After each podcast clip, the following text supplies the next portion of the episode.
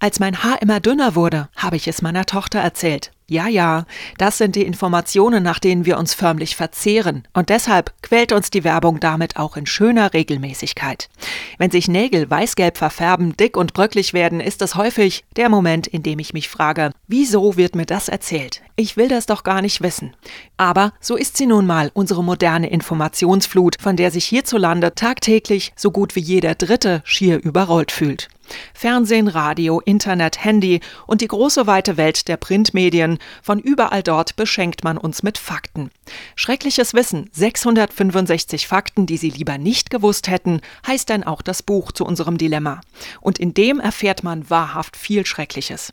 Eins, zwei, drei, vier. Beim munteren Bürotassen-Durchzählspiel, das wir natürlich jeden Tag inbrünstig in der Mittagspause mit den lieben Kollegen zelebrieren, kommt heraus, auf jeder fünften Tasse sitzen lecker E. coli-Bakterien. Das sind die Jungs und Mädels, die im menschlichen und tierischen Darm vorkommen und aus diesem Grund auch als Fäkalindikator gelten. Soll heißen, wem die fünfte Tasse gehört, der hat sich entweder nach dem Klogang die Pfoten nicht gewaschen oder aber er, Schrägstrich sie, praktiziert im Büroalltag Arbeitstechniken, von denen nun wirklich kein Mensch was erfahren will. Und wer weiß, vielleicht sind ein paar dieser Bürotassenferkel ja auch mit von der Partie, wenn es darum geht, an einem Kugelschreiber zu ersticken.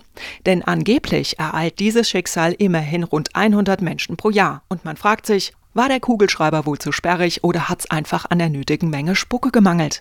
Im Schnitt produzieren wir im Laufe unseres Lebens zwar so viel Speichel, dass man damit ein ganzes Schwimmbecken füllen könnte, aber womöglich fließt es eben nicht immer im rechten Moment. Zu wenig ist blöd und kostet unter Umständen das Leben, zu viel ist aber auch nicht der Hit und vermasselt so ziemlich jeden Kuss. Und auch dazu hat das Buch des schrecklichen Wissens noch eine herrlich widerliche Information zu liefern. Der erste Lippenbalsam nämlich soll unter anderem aus Ohrenschmalz bestanden haben, was allerdings dazu geführt hat, dass das Ganze kein Kassenschlager wurde, weil das Zeug gestunken hat wie Sau. So, und jetzt ist die Frage, wenn man das nun schon alles, warum auch immer, erfahren hat, was stellt man an mit diesem Wissen? Auf keinen Fall, aber auch auf gar keinen Fall geht man damit zu seinem ersten Date und konfrontiert sein Gegenüber damit. Überhaupt gibt es so einiges, worüber man im Stadium der Kontaktaufnahme nicht reden sollte. Lob und Tadel zum Thema Ex-Partner stehen dabei ganz weit oben. Ich kenne keine Frau, die darauf abfährt, von ihm zu erfahren, meine letzte Freundin hatte einen so umwerfenden Duft. Ich habe nie wieder jemanden getroffen, der so gut gerochen hat. Kaum ist dieser Satz raus, läuft die Checkliste auch schon auf Hochtouren.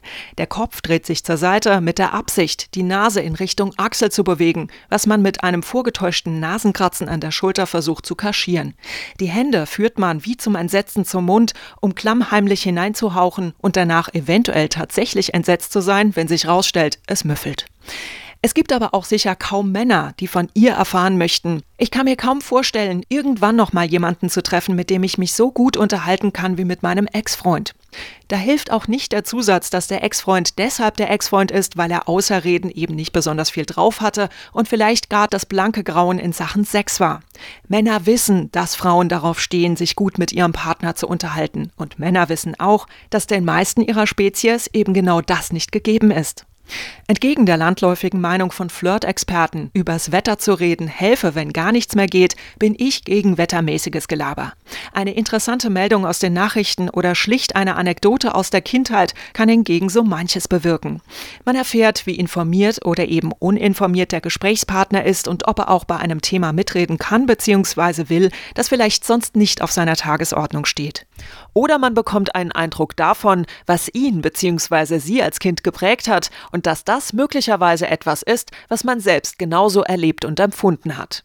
Und wenn man so jemandem begegnet, dann ist das unter Umständen auch derjenige, dem man irgendwann all das anvertrauen kann, was man unbedingt loswerden will. Zum Beispiel auch, wenn die Haare immer dünner werden. Denn wenn echte Liebe mit dem Spiel ist, gilt die Weisheit, die Falten kommen, die Haare gehen, aber ich werde immer zu dir stehen.